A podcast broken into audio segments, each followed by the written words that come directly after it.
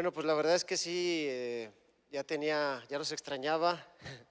Como dice el pastor, nos fuimos a Toluca. Dios, pues tiene, hemos sentido el propósito de Dios y pues andamos allá. Sabemos que, que el propósito de Dios para nosotros, bueno, siempre que me presento, ustedes ya lo saben, pero siempre digo primero, este, cuál es mi, mi prácticamente mi, mi ministerio y después mi profesión porque así lo, sé que las profesiones pueden cambiar. Es muy difícil que una persona se mantenga en la misma profesión desde, desde niño hasta que Dios lo recoge. Pues no, normalmente cambian las profesiones, pero el, ministerio o mi misión, por así decirlo, no, no cambia. Y yo creo que cuando ya tenemos un propósito muy definido, pues cambian las profesiones, pero el ministerio sigue siendo el mismo, ¿no? Entonces, así en nuestro caso, desde que el Señor nos tocó, eh, hemos entendido el, llamado y las profesiones pueden cambiar, pero seguimos este, atendiendo a lo que Dios nos, nos dice. Y muchos de ustedes a lo mejor me conocen, otros no, algunos me, eh, o, lo, que perciben de mí como jugador, porque aquí eh, duré pues, unos años, es a lo mejor un, un jugador rudo, medio serio, religioso o espiritual pero en realidad pues, soy más relajado de lo que parece.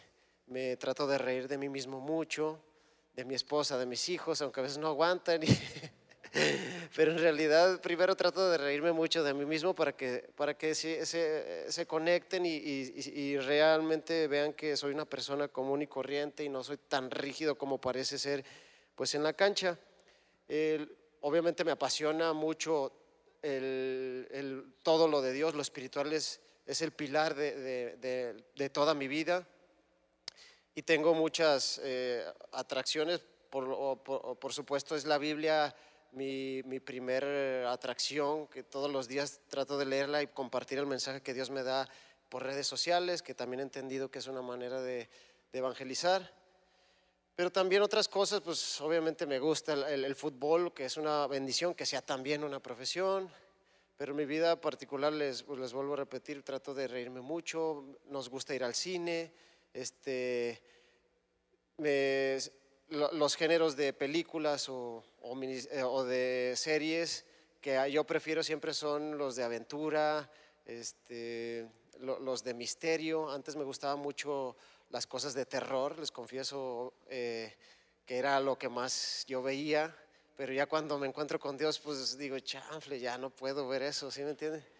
Entonces, pues bajé una rayita del, del terror, de, todo lo que la verdad yo podía verla a las 2 de la mañana y, sentía como el, este rollo de, la adrenalina, pero no, ya entendí que, realmente trae un, una connotación espiritual y pues me bajé para el, para, para el drama y ahí es ahorita mi, mi mood, el drama y el suspenso.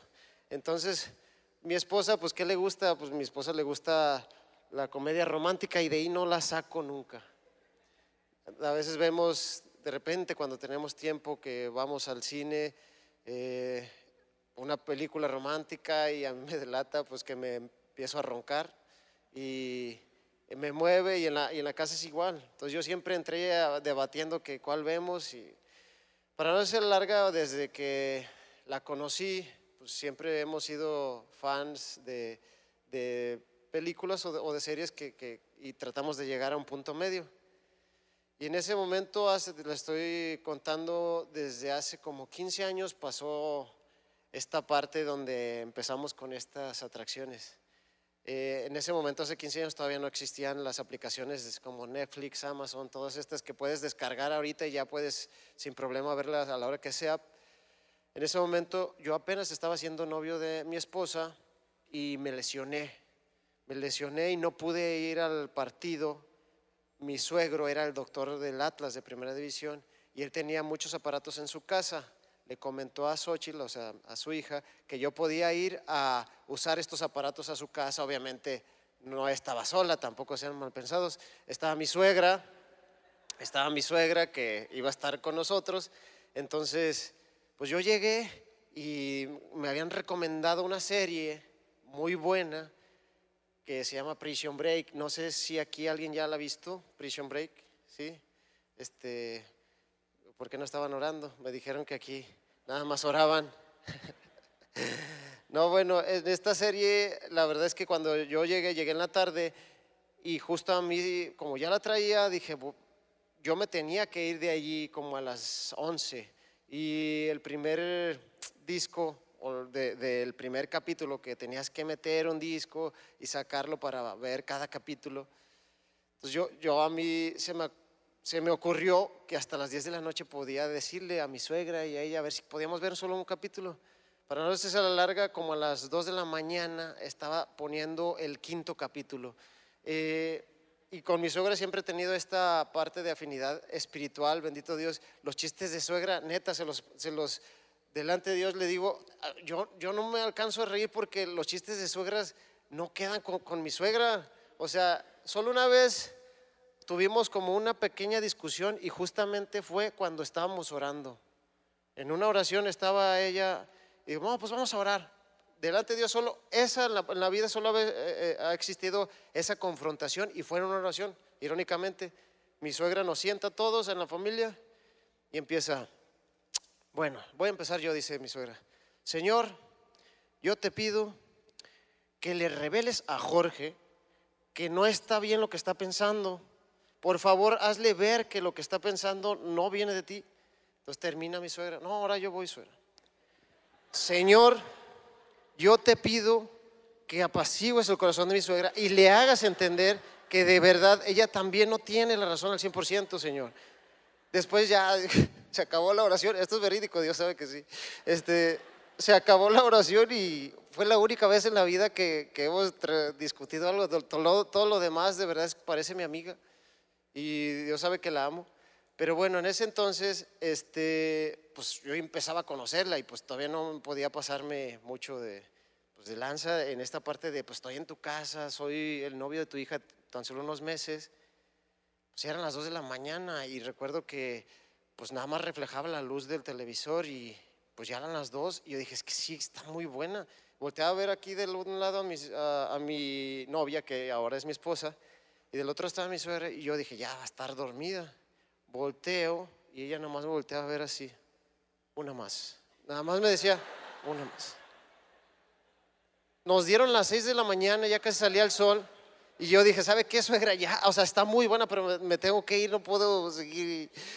Bueno, lo que nos atrapó de esta serie es precisamente que la trama está muy buena porque meten a, a una persona injustamente a la cárcel. Pero eso no es lo, interesante. Lo interesante es que el hermano de esta persona que metieron en la cárcel era arquitecto y se tatúa los planos en todo su cuerpo. Entonces, era arquitecto, se tatúa los planos, hace eh, un asalto adrede para que lo metan en esa cárcel y con los planos aquí, él intenta sacarlo y lo saca. O sea, está demasiado buena confieso que la vi hasta la segunda temporada porque ya después lo saca y ya dije, ya se acabó el encanto. A muchos les puede gustar lo demás, pero a mí me gustó toda esa parte de la intriga que lo sacaba. Y ya sé que a lo mejor pueden decir, pues, ¿qué tiene que ver con la Biblia? pero es que realmente, pues, podemos ver muchas veces en, en la Biblia muchos casos donde Dios saca a la gente de, de, las prisiones podemos ver a Pablo como en un canto, ¿no? Alabando a Dios, lo, eh, se rompen las cadenas y, sale. O podemos ver a Pedro que literalmente manda un ángel y sale caminando, abriendo las puertas y él piensa que es una visión, pero era todo real. Pero pocas veces ponemos énfasis en la vida de José, José el soñador. Siempre cuando nos acordamos de José es esta parte de que, ah, este, sus hermanos lo meten en una cisterna queriéndolo matar y luego pasa todo este trayecto hasta que se convierte en faraón y, y luego ya esta parte donde Dios lo usa para liberar a su pueblo y que, y que y, de esa manera pues sea una vida de bendición. Pero obviamente nos, nos ponemos mucho el, esta parte del proceso, cómo Dios lo ayuda y toda esta parte, pero mm, a veces como que se nos va el punto exacto donde donde creo, creo yo, que Dios nos da el, digamos, la clave para salir de, las prisiones. Normalmente no, no, no sé si les pase a ustedes, pero yo dependiendo la circunstancia de vida, trato de, o se me viene a, la mente como que parecerme a, un personaje bíblico, ¿no? O sea, dependiendo la situación, yo a veces me siento como Gedeón, miedoso y digo, no, pues Dios, confírmame, este, como, como tres veces qué es lo que debo de hacer porque tengo temor, ¿no? Y a veces me siento como David enfrentando a un gigante, o a veces me, me siento como, como Pedro también dudando, este, pero realmente, eh, bueno, los apóstoles haciendo milagros, pero realmente de los que más se pudiera decir, de los más como a nosotros, o sea, de, los más eh, naturales puede decirse la vida de José. ¿Por qué?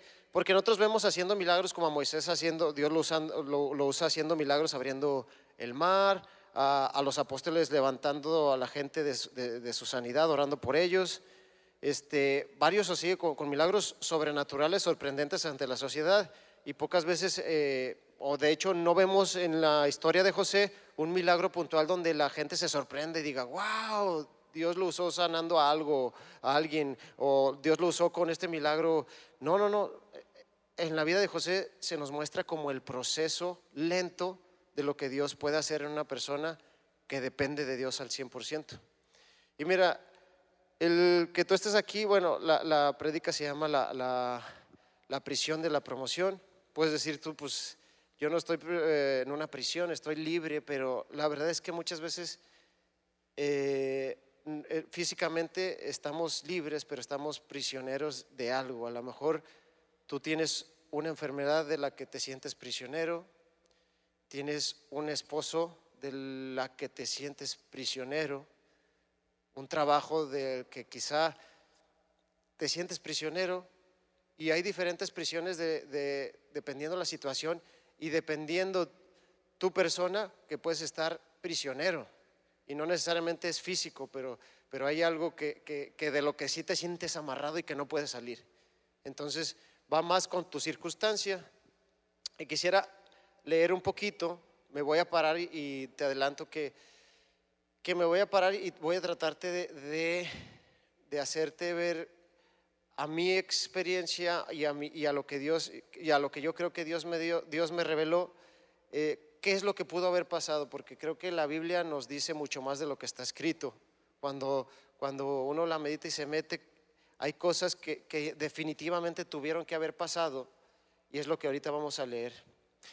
Quisiera que, que me acompañaras, bueno, primero esto no, no, no vayan conmigo, pero en, en capítulo 37 de Génesis, en el versículo 18 dice, cuando los hermanos de José lo vieron acercarse, lo reconocieron desde lejos. Mientras llegaba, tramaron un plan para matarlo.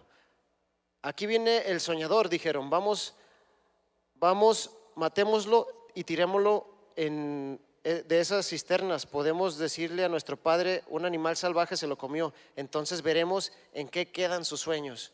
Quiero darte el contexto rápido de por qué odiaban sus hermanos a, a José. José hasta cierto punto tenía una relación con Dios, pero hay algo que, él tenía 17 años, ustedes pueden leer este, la vida de José en, Génesis a partir del 37 en adelante. Yo sí me voy a ir parando para puntualizarles algo, pero la vida de José hasta ese punto, sus hermanos lo odiaban porque era el chiqueado de su papá y la, la Biblia lo dice textualmente y literalmente que era el preferido de, su papá. Ellos eran dos hermanos, entre ellos José. Y, Josué, y, José, aparte de ser el chiqueado, tenía una relación con Dios, pero era imprudente. Entonces él decía lo que Dios le, decía y no importándole qué pensara la gente. Y ahí pues a veces también nosotros, no todo lo que Dios te diga tienes que expresarlo. A veces son cosas que tienes que guardártelas porque Dios te la dijo a ti, punto. Pero bueno, él cometió el error, pues aparte de ser el chiqueado, decía como en uno de los sueños, yo le dije que, que le iban a hacer reverencia a él, pues lo odiaron. Ya los tenía hasta el tope, ellos van a trabajar, e, él va a llevarles algo de, que su papá les, le, mandó con él, lo ven y dicen, aquí lo matamos ya porque nos tiene harto. Pero resulta que lo meten en la cisterna para matarlo y vienen unas personas, este, y mejor lo dejan como esclavo y lo venden como esclavo. Pero el plan inicial era matarlo. Y entonces lo venden y quiero llegar al punto, al capítulo 39, donde empieza, aquí vamos a empezar a leer. Dice, cuando los mercaderes ismaelitas llevaron a José a Egipto, lo vendieron a Potifar, un oficial egipcio. Potifar era capitán de la guardia del faraón, rey de Egipto. El Señor estaba con José, por eso tenía éxito en todo mientras servía en la casa de su amo egipcio. Potifar lo notó y se dio cuenta de que el Señor estaba con José y le daba éxito en todo lo que hacía. Eso agradó a Potifar, quien pronto lo nombró a José como asistente personal. Lo puso a cargo de toda su casa y de todas sus posesiones. Desde el día en que José se quedó encargado de la casa y de las propiedades de su amo, el Señor comenzó a bendecir la casa de Potifar por causa de José. Todos los asuntos de la casa marchaban bien y las cosechas y los animales prosperaron, pues Potifar le dio a José total y completa responsabilidad administrativa sobre las posesiones.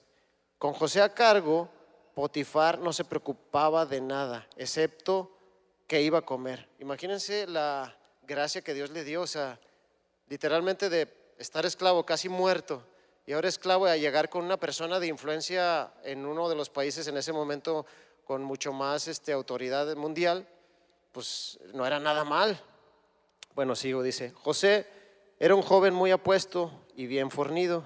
Si quieren imaginárselo, imagínense eh, como a mí, pero con pelo y ojos verdes. Y la esposa de Potifar pronto comenzó a mirarlo con deseos sexuales. Ven y acuéstate conmigo, le ordenó ella. Pero José se negó. Mire, le contestó, mi amo confía en mí y me puso a cargo de todo lo que hay en su casa. Nadie aquí tiene más autoridad que yo. Él, no me ha negado nada, con excepción de usted, porque es su esposa. ¿Cómo podría yo cometer semejante maldad? Sería un gran pecado contra Dios. O sea, aquí podemos ver la integridad de José. él tenía todo ya con una persona de influencia. Entonces, eh, pero bueno, al final de cuentas, él iba mucho más, era, era respetuoso de Dios, respetuoso de su jefe. Este, después de eso, la, esposa de Potifar sigue acosándolo a tal grado que un día, pues estando solo, pues ella estaba este, realmente casi sin nada y le quita la bata a José y se sale corriendo.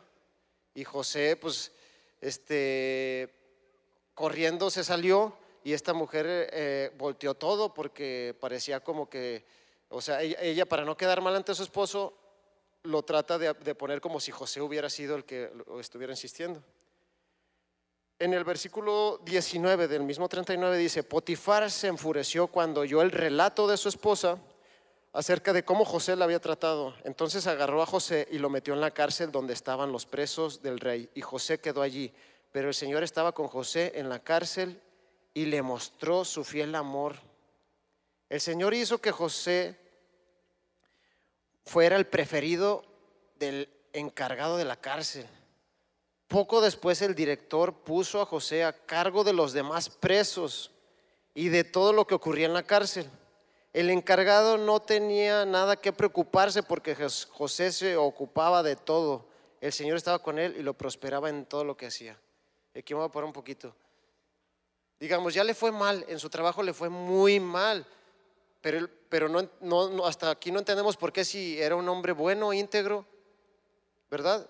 Pero ahora lo meten a la cárcel y aquí es donde me quiero poner un poquito este, pausado porque, miren, ahorita no ha cambiado mucho de, en esos años. Normalmente la gente que tiene autoridad en la cárcel y tiene el favor de, los mandamás de la cárcel, pues tú y yo sabemos que son personas que tienen negocios turbios. Por eso tienen autoridad dentro de la cárcel, como para tener una celda mejorcita, como para tener eh, esa, ese favor del, carcelero, como para pasar por, por todo y que él se encargara de todo, como si fuera el carcelero, y, pero realmente no, en teoría es un preso. Entonces, eso solamente eh, hoy lo vemos o lo hemos visto con personas que tienen una autoridad que no necesariamente viene de Dios en la cárcel. ¿Estamos de acuerdo? Pero miren, nuestro Dios hace que, esta autoridad o esta gracia y este favor lo tenga un hijo de Él. Entonces, José se encargaba prácticamente de todo, el encarcelero. Y yo no me imagino que fue al principio o desde el principio así, ¿eh? porque aquí lo, lo, dice muy rápido que el Señor le dio gracia y se encargaba de todo, lo, este, y que el carcelero le dio, dice, no, el encargado no tenía de qué preocuparse porque José se ocupaba de todo. El Señor estaba con él y lo prosperaba en todo lo que hacía. Pero aquí lo dicen dos renglones. Pero siendo sinceros, a veces nosotros nos, cuando escuchamos un milagro o así, o sea, hasta sentimos el airecito, uh, le dio gracia y ya, llegó a la cárcel y dame las llaves, yo me encargo de todo. Claro que no, o sea, normalmente cuando Dios hace las cosas y normalmente en esto, ¿qué es lo que pasó? Yo me imagino que pudo haber pasado algo como de que progresivo, le dio una gracia progresiva, porque el darle gracia con una persona que no conocía como un, como un carcelero, me imagino en algún momento que el carcelero iba caminando, una situación así, y se le cayeron las llaves. Y él no se dio cuenta, pero sí se dio cuenta José. Esto no viene en la Biblia, estoy imaginándomelo cómo pudo haber sido que Dios le dio gracia. ¿Ok? Porque luego van a decir, ah, el tornero está... No, estoy especificando que eso es lo que pudo haber sucedido. ¿Cómo pudo ser esa gracia que Dios le dio? Entonces, yo creo que pudo haber estado así de que José vio las llaves, todos vieron la llave y José fue directamente a las llaves, las agarró y fue, y antes de que se fuera el, el, carcelero le dijo, oye, se te cayeron las llaves. Entonces el carcelero pudo haber dicho, ¿qué onda con este? Este pudo haber llevado las llaves y abrirle a todos, o cuando yo me durmiera, y se quedó así, me imagino. Y después a lo mejor otro día vio a José sentado orando por sus alimentos mientras todos se aventaban ahí de todo y se decían de groserías o lo que sea. Y lo veía diferente. Y me imagino otro día que quizá pudo haber tenido un problema el carcelero y de repente llegó a la cárcel preocupado y José le dijo, oye, Dios me dice que, que tiene control de tu familia, que tiene control de tu situación y que Él te ama. Y me imagino al carcelero llorando y diciendo, ¿qué onda? ¿A quién le dijo? Entonces en ese momento, después de varios eventos, seguramente el carcelero dijo, ¿sabes qué, bro? Encárgate de esto, porque ya no había nada que mostrar. Esa es la gracia que Dios hace, ¿no? Porque a veces nos imaginamos que, ¿cómo, cómo es la gracia? Pues así, tal cual, porque José era un hombre de testimonio. Entonces Dios le dio ese tipo de gracia y Dios encarga lo demás. El capítulo 40 el versículo 1 dice, pasado un tiempo el jefe de coperos y el jefe de los panaderos del faraón ofendieron a su señor, el rey. El faraón se enojó con esos dos funcionarios y los puso en la cárcel donde estaba José, en el palacio del capitán de la guardia. Ellos permanecieron en la cárcel durante mucho tiempo y el capitán de la guardia los asignó a José, quien se, quien se ocupaba de ellos. O sea, imagínense, o sea, Josué llegaba cualquiera cualquier persona y, oye, ya, ocúpate. Imagínense el nivel de gracia que Dios le dio. Ocúpate de los que van llegando, que son, quién sabe qué hicieron, porque no me imagino que, que, les dijeran qué, pero quién sabe qué hicieron, pero tú, José, a ese nivel de gracia ya, ya Dios lo tenía ahí. Entonces dice, este, una noche, mientras ellos estaban en la cárcel, el copero y el panadero del faraón tuvieron cada uno un sueño y cada sueño tenía su propio significado. Cuando José los vio a la mañana siguiente, notó que los, que los dos parecían preocupados. ¿Por qué se ven tan preocupados hoy? les preguntó. Anoche los dos tuvimos sueños, contestaron. Contestaron ellos, pero nadie puede decirnos lo que significa. La interpretación de los sueños es asunto de Dios, respondió José. Vamos, cuéntenme lo que soñaron. Entonces le, le cuenta el sueño el copero y, José en el, en el versículo 12 le dice, el sueño significa lo siguiente, dijo José. Las tres ramas representan tres días. Dentro de tres días el faraón te levantará y te pondrá nuevamente en tu puesto como el jefe de coperos. Quiero que pongan mucha, mucha atención en esto que voy a, leer, porque esto es, la, es el núcleo del mensaje que quiero compartirte, por favor. Lo que viene a continuación. Fíjense lo que dice José. Te pido que te acuerdes de mí y me hagas un favor. Cuando las cosas te vayan bien, háblale de mí al faraón para que me saque de este lugar, pues me trajeron secuestrado de mi tierra, la tierra de los hebreos, y ahora estoy aquí en la cárcel, aunque no hice nada para merecerlo. ¿Tiene razón o no tiene razón? ¿Sí? Bueno, él confiaba mucho en Dios, ¿no? Puede ser que, José es como, nosotros que, que confiamos en Dios, que oramos todo el tiempo y así, pero también hemos sido como José. ¿En qué sentido? Que, que aunque confiamos en Dios, realmente no dependemos o no demostramos que confiamos al 100% en Él. Porque Él clarito está diciendo, te pido que te acuerdes de mí y me hagas un favor. O sea, le está pidiendo favor a un hombre, ¿no? Si se supone que confía en Dios, como por qué le estás, por qué te estás promoviendo, ¿no? Porque estás diciendo, yo no me merezco estar aquí. Entonces estás buscando directamente y, me trae a la mente muchas veces cuando nosotros estamos desesperados por, por salir de una situación y le estamos hablando a todo mundo y a todo mundo y a todo mundo y decimos, sí, Dios, y oras y estás orando y, y orando y Dios, por favor, esto no, no, no, no me merezco esto, este, ayúdame, ayúdame y oras y no, pues háblale a, y nosotros nos justificamos, no, pues quizá la respuesta va a haber, háblale a, tal persona o dile a tal persona que tiene esta, esta eh, no sé, cosa que te puede ayudar, que nos puede ayudar, háblale y estamos ahí y pues entonces no que estamos confiando en Dios. No estoy diciendo que no hagamos lo que tenemos que hacer, porque luego la gente pues, se puede agarrar de que, ah, no, pues entonces confío en Dios, me, siento. No, no, no. José tenía que, José tenía que revelar el sueño y hasta allí. No pedir favores, porque lo demás lo hace Dios, ¿no? Bueno, seguimos. No se asusten. Cuando el jefe de los panaderos vio que José había dado una interpretación tan positiva del primer sueño, le dijo a José, yo también tuve el sueño, en mi sueño había tres canastas de pasteles blancos sobre mi cabeza, en la canasta de arriba había todo tipo de pasteles para el faraón, pero llegaron las aves y se comieron la canasta. Se lo voy a resumir, le, dijo el significado y el significado le dijo, le dijo, no, te van a matar, carnal. Bueno, no así con mis palabras, ¿va? Le dijeron, no, tú, piensas que a lo mejor te iba a decir lo mismo que a él, que lo van a restituir, lo van a poner en su lugar. No, a ti te van a matar. Entonces, ¿qué pasó? Dice, le dice en el, versículo 22 del capítulo 40, pero el, faraón atravesó al jefe de los... Ah, salieron, no, en el versículo 21, perdón, dice, entonces ya cuando salieron, dice, entonces restituyó el, el, faraón al jefe de los coperos a su cargo, ya cuando habían salido, a su cargo anterior para que volviera a entregar al faraón su copa. Pero el faraón atravesó al jefe de los panaderos con un poste, tal como José había predicho cuando le interpretó el sueño. Y fíjense lo que viene aquí a continuación.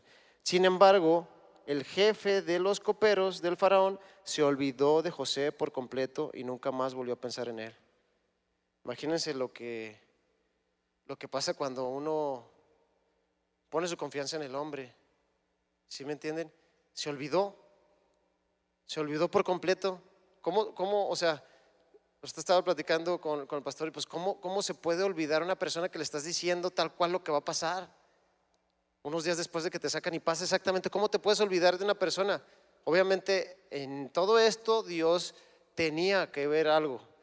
Luego dice, en el capítulo 41 dice, dos años después, fíjense, dos años después, el faraón soñó que estaba de pie a la orilla del río Nilo. En su sueño vio siete vacas gordas y sanas que salían del río y comenzaban a pastar entre los juncos. Luego vio otras siete vacas que salían del Nilo detrás de ellas, pero eh, eran flacas y raquíticas. Esas vacas se pusieron junto a las vacas gordas en la ribera del, Nil, del río. Entonces las vacas flacas y raquíticas se convierten a las siete gordas y sanas. En ese momento del, del sueño el faraón se despertó. Después de este sueño tuvo otro sueño similar y entonces en el versículo 9, porque el, faraón se despierta y dice, no hay miedo, o sea, dos sueños muy parecidos y se levantó aterrado. Entonces empieza a contarles a todo ahí en su, en su reinado qué es lo que estaba pasando. Y miren lo que pasa en el versículo 9. Dice, finalmente habló el jefe de los coperos del rey. Dice, hoy he recordado mi falla, le dijo el faraón. Después de dos años recordó el, terroncito. Hace un tiempo usted se enojó con el jefe de los panaderos y conmigo nos encarceló en el palacio del capitán de la guardia una noche el jefe de los panaderos y yo tuvimos cada uno un sueño y cada sueño tenía su propio significado. Con nosotros en la cárcel había un joven hebreo que era esclavo del capitán de la guardia. Nosotros le contamos nuestro sueño y él nos explicó el significado de cada sueño. Todo sucedió tal como él lo había predicho. Yo fui restituido a mi puesto de copero y el jefe de los panaderos fue ejecutado a través de un poste. Luego sigue. El faraón mandó llamar a José de inmediato y enseguida lo trajeron de la cárcel. Ahí me quedo por el momento. O sea, dos años después, dos años después de que él estaba en la cárcel diciéndole al copero, mira, este, esto es lo que va a pasar, y al panadero que pasó mejor vida, este, le estaba diciendo las dos, y se acordó dos años. ¿Ustedes creen que entonces Dios se olvidó de José? Ah, se me olvidó José, estaba en la cárcel. ¿Ustedes creen? Yo no creo. Y les voy a decir por qué. Porque aunque aquí no lo dice, la Biblia nos dice más de lo que está escrito. Y yo no quiero poner ningún texto, pero yo sí creo, me hace creer el Espíritu Santo que pudo haber pasado situaciones en esos dos años. Porque primero José estaba pidiendo favores a una persona y es irónico porque le está diciendo que Dios es el único que puede revelar los sueños, pero al segundo le está diciendo eh, acuérdate de mí cuando salgas, hazme ese favor y dile al faraón que me saque porque estoy aquí injustamente. O sea, como si confías tanto en Dios para que te revele un sueño, después estás pidiendo un favor y le estás diciendo a una persona, sácame. No, si confías tanto en Dios. Y es muchas veces lo que a nosotros nos pasa. Oramos, venimos a la iglesia, adoramos a Dios. Y cuando se presenta una dificultad, andamos hablándole a todo el mundo. Y me incluyo, ¿eh? en situaciones he hablado de todo el mundo. Eh, este, pues vamos a hablarle a, tal persona y que él, tiene ese, e, esa, e, eso más hábil que nosotros. Y después Dios me dice, a ver, hijo, ¿en quién estás confiando? Y yo, esos dos años, para mí fue un proceso de maduración en el corazón.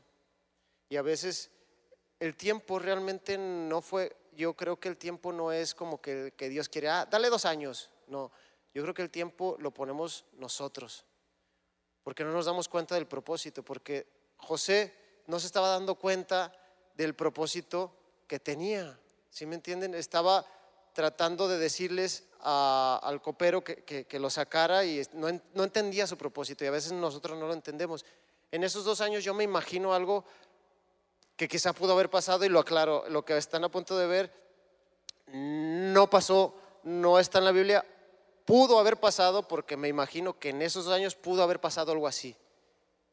Y yo me imagino a José, en cuanto salió el copero, al día siguiente yendo con el carcelero a decirle, oye, carcelero, este, ¿no ha regresado el, el copero a decirte nada? Y el, y el carcelero, no, José, no, no, ¿de qué? No, de nada, no, no te preocupes, mañana vengo. Y me imagino que no fue para que no se viera tan, tan, tan forzado y tan desesperado, ¿no? Entonces yo creo que esperó unos dos, tres días y ya otra vez. Oye, carcelero, este, te decía, no, no ha llegado nada en una cartilla porque no había WhatsApp, no, no había WhatsApp. Una carta o algo, ¿no? ¿De, de quién? De, de, quién, José? No, no entiendo. Pues del, del, copero, no, de nada, nada, nada. No, José, no, no. Pero te, te preocupa algo, no, no, no, no, no. Pues no, no, no, nomás ahí preguntando a ver, a ver si había venido algo, pero no. Se fue. Yo me imagino que ya no quiso ir, pero puede ser que al mes o a mes y medio fue, ya haciendo sus labores y entre las cosas que le pedía el, el, carcelero y, oye, y del copero ya no, no escuchaste nada, no se ha escuchado nada. No, fíjate, no, no, José, no he escuchado nada. Pero, ¿por qué? ¿Por qué estás así? No, no, no, no más. Quería ver qué había sido su vida, nomás. Entonces, se fue. Me imagino que como al año empezó a sentir así dentro de su corazón diciendo, ¿realmente qué estoy haciendo? Me imagino que el año empezó a sentir un fuego dentro de su corazón para decir, ¿sabes qué? ¿En quién estoy confiando? Y sabes qué? Me imagino la escena como flechazo, donde se encierra a lo mejor en una, en una celda, mientras los demás estaban comiendo. Y digo porque ya para ese momento José, y lo vamos a ver ahorita, era mucho más prudente. Pero me imagino a José entrando a una celda y diciendo, Dios,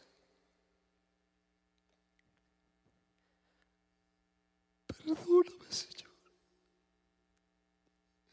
Perdóname Dios. Porque confía en mí. Confía en mí, Señor. Le dije al copero, Señor, que me sacara. Padre, perdóname, le dije que no me lo merecía. Y ya entendí, Señor. Ya entendí que no me lo merezco, Señor, porque yo debería de haber muerto en esa cisterna, Dios. Yo debería de haber muerto en esa cisterna, Padre. Perdóname. Perdóname, Dios. Perdóname, Señor. Perdóname por quejarme indirectamente, Señor. Y no depender de ti, Señor. Porque es cierto, no me lo merezco, Señor, pero no merezco estar vivo, Señor. Yo debería de haber muerto allí. No debería de estar aquí vivo. Como frijoles es lo único que hay. Benditos frijoles, Señor, gracias. Tengo esa cama que está durísima. Bendita cama, Señor. Porque estoy vivo. Me imagino a José me imagino a José de verdad humillado ante Dios, diciéndole, eres tú, no soy yo. Porque en el momento que le dijo a, al jefe de los coperos, estaba confiando en él. Aunque le estaba diciendo que se acordara y que le había revelado el sueño, le estaba diciendo, yo no, yo no me merezco esto, yo soy tan bueno, tan íntegro, tan honesto que no entiendo por qué estoy aquí, pero él no se estaba acordando que Dios lo rescató de la cisterna donde sus hermanos lo metieron. A veces nosotros no nos acordamos de dónde Dios nos sacó. A veces no nos acordamos y nos quejamos de nuestro trabajo cuando quizá tuvimos un trabajo peor o quizás tuvimos un tiempo de desempleados. A veces nos quejamos de comer frijoles porque nos acordamos del tiempo donde estábamos comiendo carne y no nos acordamos del tiempo donde no había para comer. Y así siempre nos gusta compararnos con lo mejor que hemos tenido, con el mejor momento que hemos tenido y no entendemos que a veces los propósitos de Dios para madurar nuestro corazón son realmente propios. El,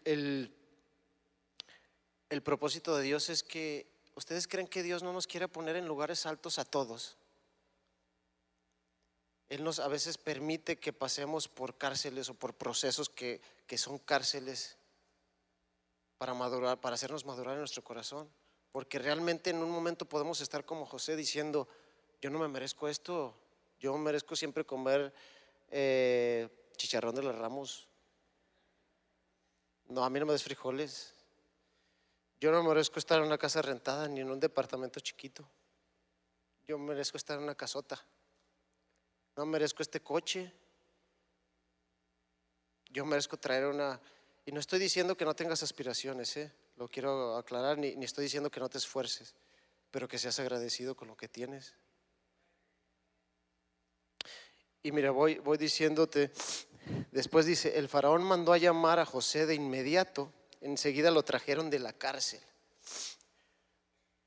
José hizo algo parecido a esto, no sé si pasó, pero pudo haber pasado algo así a lo que acabas de ver. A un José desgarrado, eh, reconociendo que era Dios el que lo iba a sacar si él quería.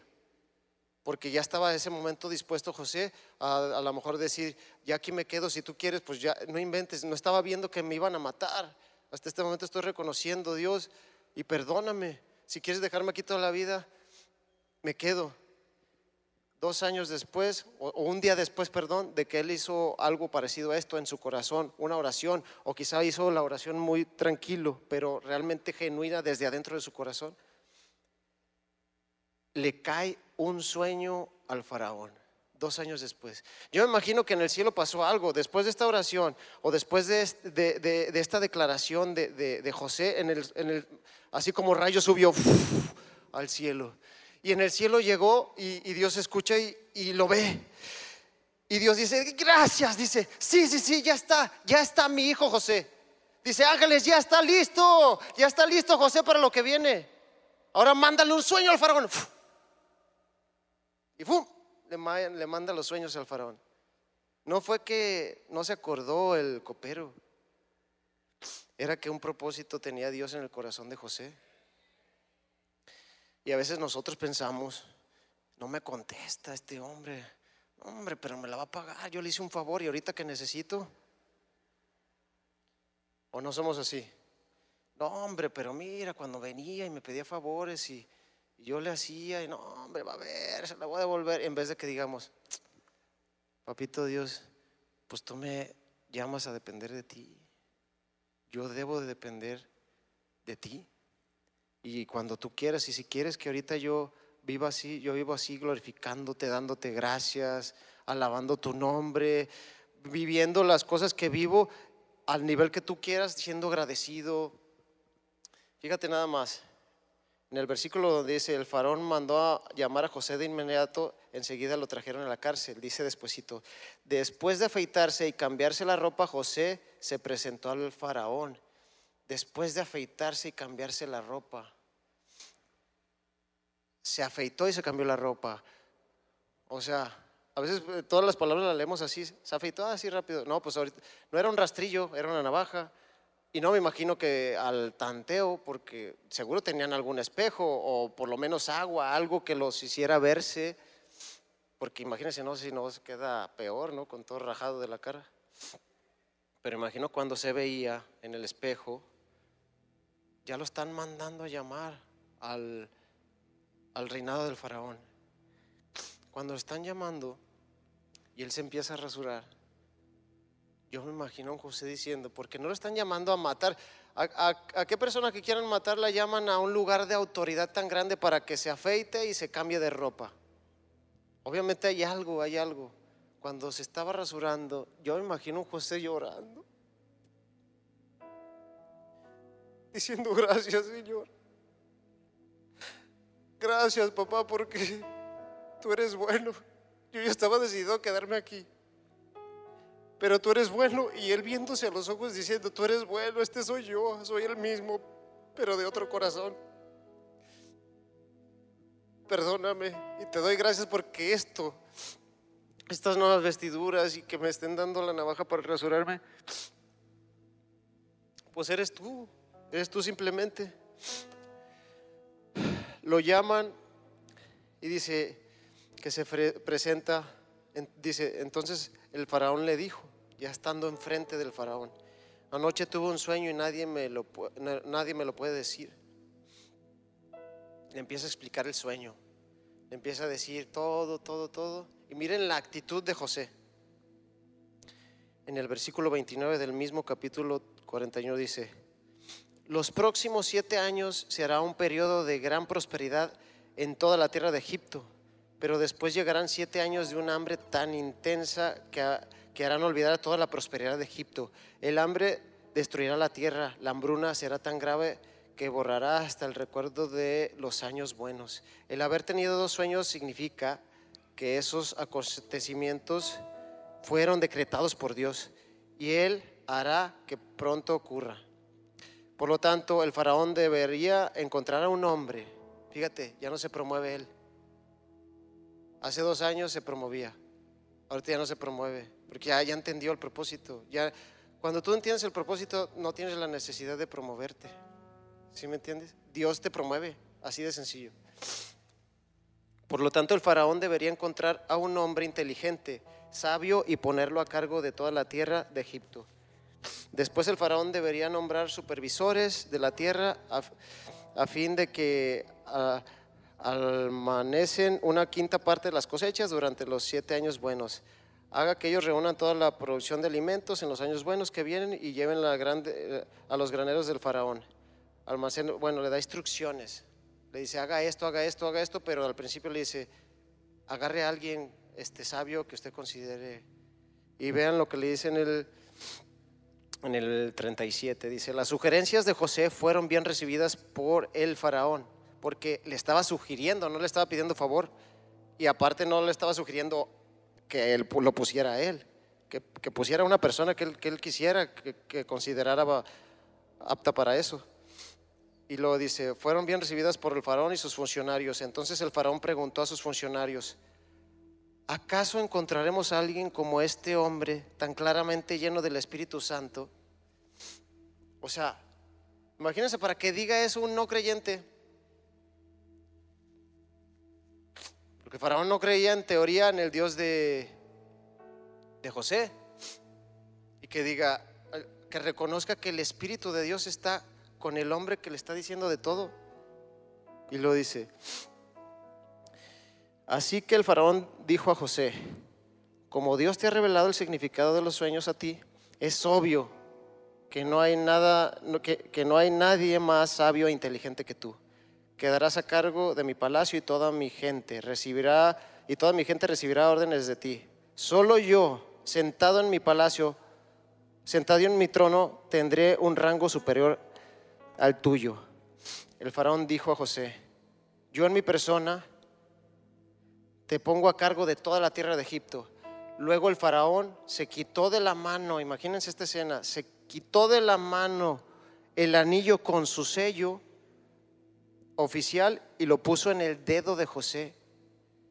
Lo vistió con ropas de lino de la mejor calidad y, le puso un collar de oro. Después hizo que José subiera al carro de guerra reservado para su, para, para su segundo en autoridad. Y donde quiera que iba José, se gritaba la orden, arrodíllense. Así que José, así que el faraón puso a José a cargo de todo Egipto y le dijo, yo soy el faraón, pero nadie levantará una mano ni un pie en toda la tierra de Egipto sin tu aprobación. ¿Le puedes dar un aplauso al Señor, por favor?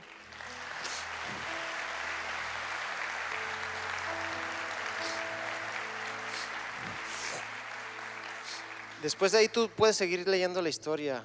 Es muy bonito como Dios, ya que le dio ese, esa posición de autoridad tan, tan hermosa, pues se cumple el propósito donde le da el sueño, donde sus hermanos tienen que hacerle reverencia, pero fue algo que ni José se imaginaba ni sus, ni sus hermanos. E, este, Dios rescata al pueblo de Israel por medio de, esa posición de influencia de José. Pero el punto clave fue para mí, este, creyendo que el Espíritu Santo me lo dijo, donde en la cárcel eh, Él reconoce y depende totalmente de Dios, siendo agradecido y no queriendo ni pensando que, que tiene que tener algo más, sino disfrutando su situación. Bueno, a lo mejor, a lo mejor no disfrutando, utilicé la palabra equivocada, pero simplemente siendo agradecido con lo que tiene y no añorar lo que ya tuvo en, lo anterior, porque eso te va a hacer que el Señor te, te dé la promesa que ha hecho contigo.